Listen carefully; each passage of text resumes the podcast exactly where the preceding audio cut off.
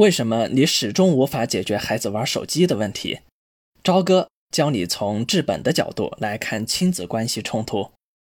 如同在孩子早期对于不同领域的发育有不同的关键期一样，朝哥认为，其实关于自尊的建立也有它的关键期。在三岁以前，虽然孩子已经开始认识到自己的行为是如何影响其他人的，但对于自己在别人心中的形象啊，还不会太过于关注。相对的，他对于自尊的概念还很模糊，有时出现一些逆反的行为呢，也更多是因为他的需求得不到满足。而到了六到十二岁，也就是常见的小学阶段，孩子就会更在意别人是怎么看自己的了。其中一到三年级会更关注自己是否得到基础的认可，也即是孩子对于外部规定的东西的适应度。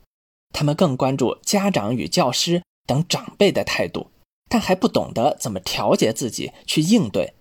如果得不到正确的帮助，他们甚至会比较草率地选择错误的应对模式。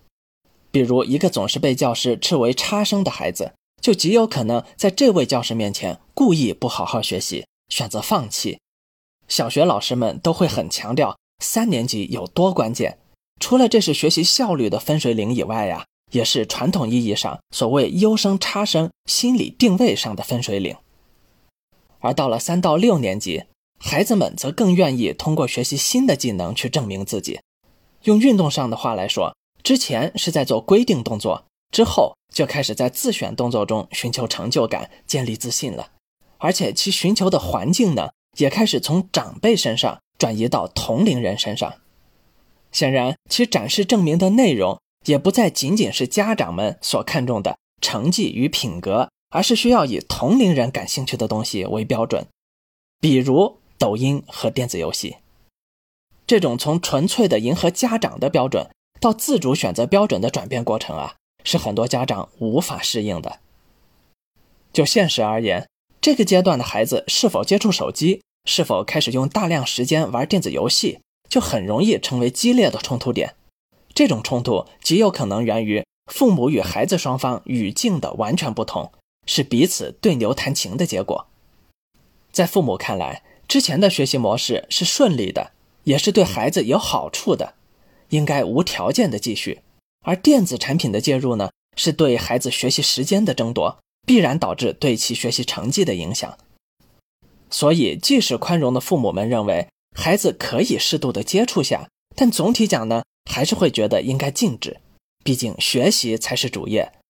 况且孩子还不是像小时候那样单纯的玩下游戏就可以了，而是要找周边、刷充值、发抖音，甚至想做游戏主播。这都需要大量的精力，这在父母们看来就越陷越深，更不应该了。这已经不仅仅是时间争夺上的问题，而是上升到了分心的地步。游戏似乎已经开始和学习本身在争夺我们的孩子了，这怎么能忍呢？可是，在孩子看来呢？本质上讲，除了好玩以外，这是他在同龄社交群里建立自信。建立社会认可，甚至江湖地位的追求所致。如何建立这种地位，不就是在孩子们都喜欢做的事情中得到认可吗？熟悉马斯洛需求层次理论的人会反应过来，这是一种心理需求。心理需求一旦得不到满足，往往并不会消弭，而是会通过其他的途径释放。也就是说，即使禁止他玩电子游戏，那也可能结果是躲着玩、熬夜玩。又或者是以另一种方式出现，比如换成是漫画，是疯狂的追星，是丧文化，是潮服，甚至是抽烟、霸凌、色情或者蓝鲸游戏，一如水满则溢。如果家长们不能理解孩子建立自信自尊的冲动，而是简单片面的将之理解为反学习的行为，那么孩子们的这种需求就会得不到满足。再如果积累的负面情绪被父母粗暴的堵塞，找不到出口，那么强烈的逆反与对父母的不信任就开始浮出水面了。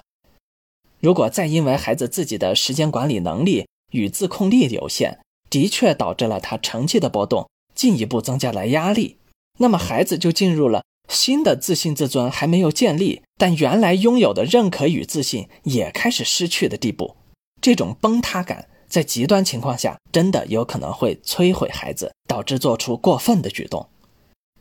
常有父母惊异地发现，乖了十多年的孩子怎么一下子就势同水火般的做出偏激的行为了呢？而更多委屈的父母们则越发的恨铁不成钢，却无助的找不到解决的出口。